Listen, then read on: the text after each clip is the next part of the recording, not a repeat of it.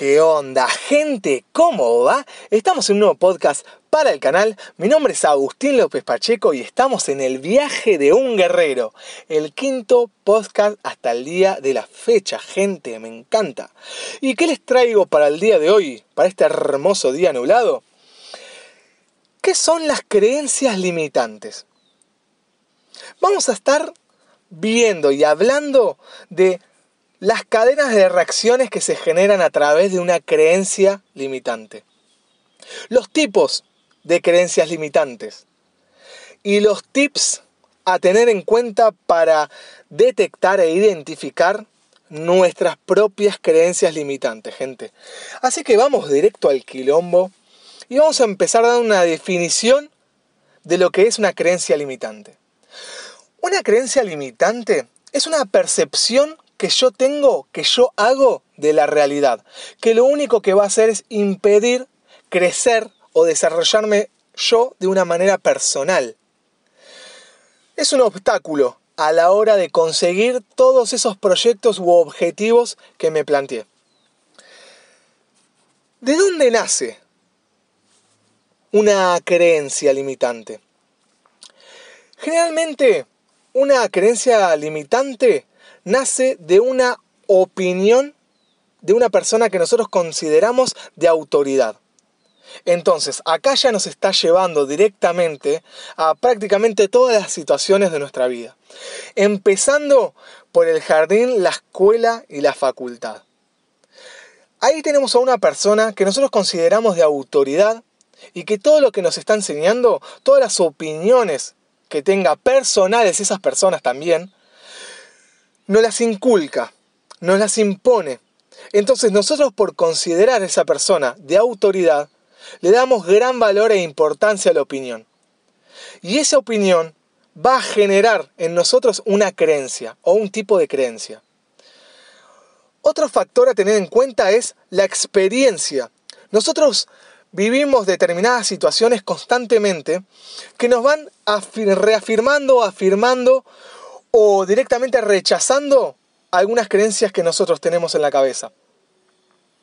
Por ejemplo, eh, salgo a bailar, invito a bailar 10 chicas, las 10 me dicen que no, yo por esa experiencia ya voy creando una creencia limitante que me dice a mí, inconscientemente, no, no tenés la capacidad ni las habilidades como para hablar con una mujer. Vos directamente no servís para, para seducir, por ejemplo. Entonces ya te pones esa creencia, decir, no, yo, yo no sirvo para, para seducir. Yo la verdad que soy un inútil en ese sentido. Entonces esa creencia limitante queda dando vueltas en nuestra cabeza. Y el cerebro lo entiende de manera literal. Entonces, si vos te decís eso, vos generás en vos mismo eso. ¿Por qué? Justamente por las características que definen a una creencia limitante. ¿Que ¿Cuáles son? Son deterministas, son absolutistas y son irracionales. Entonces, son poco flexibles. Una creencia limitante no permite la flexibilidad. Generalmente determina una situación y punto. Y no toma en cuenta ningún parámetro, ningún factor en hacer esa deducción, sino que se vale de la experiencia y de las opiniones de gente que nosotros consideramos de autoridad. Entonces, todo esto nos lleva a la importancia de todo esto. ¿Por qué es tan importante las creencias limitantes? ¿Por qué es tan importante poder identificarlas y cambiarlas? Justamente por lo que denomino la cadena de reacciones. Ya lo estuvimos hablando en el podcast anterior, si mal no recuerdo, en el hecho de todo lo que genera, todo lo que se genera a través de una creencia limitante o puede ser también una creencia poderosa. Pero hoy en día estamos hablando de creencia limitante, así que nos enfocamos en eso, gente. Cuando vos tenés una creencia limitante, a través de esa creencia surgen determinados pensamientos. De los pensamientos, de los pensamientos se generan emociones. de esas emociones nos determinan una acción que nosotros tenemos en cuenta. Y esa acción, cuando nosotros tomamos acción, obtenemos resultados, obtenemos un resultado. Y ese resultado, finalmente, nos viene a confirmar o a reafirmar si esa la validez de esa creencia. Entonces, cuando vos tenés una creencia que es limitante, los pensamientos van a ser negativos. Por ende, las emociones van a ser negativas. Por consiguiente, las acciones que vas a tomar en cuenta a, ser determinadas van a ser negativas. Y el resultado va a ser negativo. Y entonces vos haces hincapié en ese resultado negativo que te sirve para confirmar que esa creencia que tuviste es así, es verdadera, es válida, es cierta para vos, aún siendo una creencia limitante. Entonces generas esa retroalimentación de esa cadena, de ese ciclo de reacciones en la cual salís siempre perjudicado. Entonces, lo que hay que hacer es identificar esas creencias para poder cambiarlas por esas creencias que nos empoderen y que nos generen cosas positivas. Así que vamos a pasar a hablar más o menos de qué manera podemos encasillar a las creencias limitantes. Dependiendo de tres factores. Si esas creencias limitantes nos ponen en duda nuestras capacidades, nuestras posibilidades de decir es posible o no, o nuestro merecimiento, si merecemos o no. Y lo vamos a, a ver a través de tres aspectos, el cual el personal, el social y el profesional. Entonces, este es el momento de parar, respirar de manera profunda, tomar lápiz y papel y tomar nota de todas aquellas creencias limitantes que te voy a nombrar ahora y con cuáles de ellas te sentís identificado o identificada.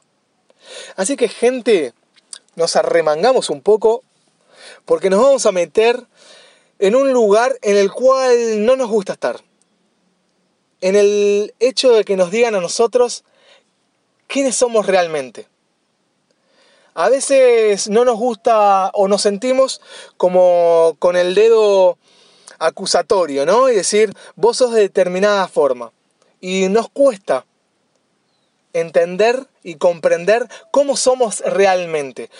O peor aún, entender cómo una creencia limitante, que parece algo mínimo, nos puede llegar a condicionar prácticamente nuestra vida. Entonces arranquemos. Vamos con las de capacidad. En el ámbito personal, una frase típica de la creencia limitante es el hecho de decir, por ejemplo, no soy una persona inteligente. Entonces, cuando hay que resolver algún problema de cualquier índole, ya nos excusamos un poco con esa frase y decimos, no, a mí no me pidas o, o a mí esas cosas no me salen porque en realidad yo no soy una persona inteligente. Entonces es una creencia que nosotros nos imponemos y queda en el inconsciente del cerebro y va a actuar el cerebro de manera generándonos hábitos y comportamientos que reafirmen esa creencia limitante que nosotros tenemos. Complicado, gente, complicado y peligroso. En el ámbito social ya nos encontramos, por ejemplo, con frases de decir, siempre me pongo nervioso cuando tengo que hablar en público. Entonces, ¿qué pasa? Quizás yo realmente no soy una persona que se pone muy nerviosa, pero cuando llega esa situación en la cual yo tengo que hablar en público, esta creencia, ¡pum!, me martilla el cráneo y ya empieza. Vos sos una persona que te pones nerviosa cuando tiene que hablar en público, vos sos una persona que te pones nerviosa cuando tiene que hablar en público, pa, pa, pa, pa, pa. Entonces ahí se empieza la cadena, empieza a girar y a producirse el ciclo. En el ámbito profesional tenemos una creencia del tipo, nunca voy a aprender inglés. Ahí ya está, ven cómo, uno pone en duda las capacidades de uno mismo, no, yo no sirvo para el inglés. No, a mí, para esas cosas yo no sirvo. ¿Ven cómo ponemos en duda nuestra capacidad y generamos esa creencia limitante que justamente nos viene a limitar todas las cosas que nosotros queremos lograr? Por eso es tan, tan peligroso. Ahora pasamos a las que ponen en duda las posibilidades, si es posible o no. En el ámbito personal, uno típico, y estoy seguro que la mayoría de nosotros nos pasa, es el hecho de decir, no tengo plata para. Entonces, por ejemplo, eh, Agus, ¿venís a, a la juntada que vamos a hacer con amigos? No, porque no tengo plata. Considerando de una manera irracional que para tener la posibilidad de juntarme a pasarla bien con amigos, tengo que sí o sí tener plata. En lo social es, por ejemplo, no, no tengo tiempo para. Y lo completamos con un montón de frases que se nos pueden llegar a ocurrir. Por ejemplo, no tengo tiempo para salir. Tengo que quedarme siempre a estudiar. No tengo tiempo para visitar a la gente que quiero. No tengo tiempo para ver un capítulo de una serie que a mí me gusta que dura 20 minutos, por ejemplo. Entonces vamos generando esa creencia limitante de decir no tengo tiempo para, cuando en realidad estoy poniendo prioridad en otras cosas, porque tiempo hay, gente, siempre hay tiempo para hacer algo, siempre. Es la manera en cómo nos organizamos y la manera en qué le damos prioridad a nosotros, a qué cosas. Y en el ámbito profesional es justo viene al clavo con esto de la pandemia, de la cuarentena, del coronavirus y del que no sé qué, es el hecho de decir, conseguir laburo en esta crisis es imposible. ¿What? ¿En serio me vas a decir que es imposible? Puedo, puedo decir que, es más difícil, sí, de eso no tengas duda. Pero vos considerás que es algo imposible, vos me vas a decir que no hay absolutamente nadie hoy en día que pueda conseguir laburo. ¿Ven a dónde apunto?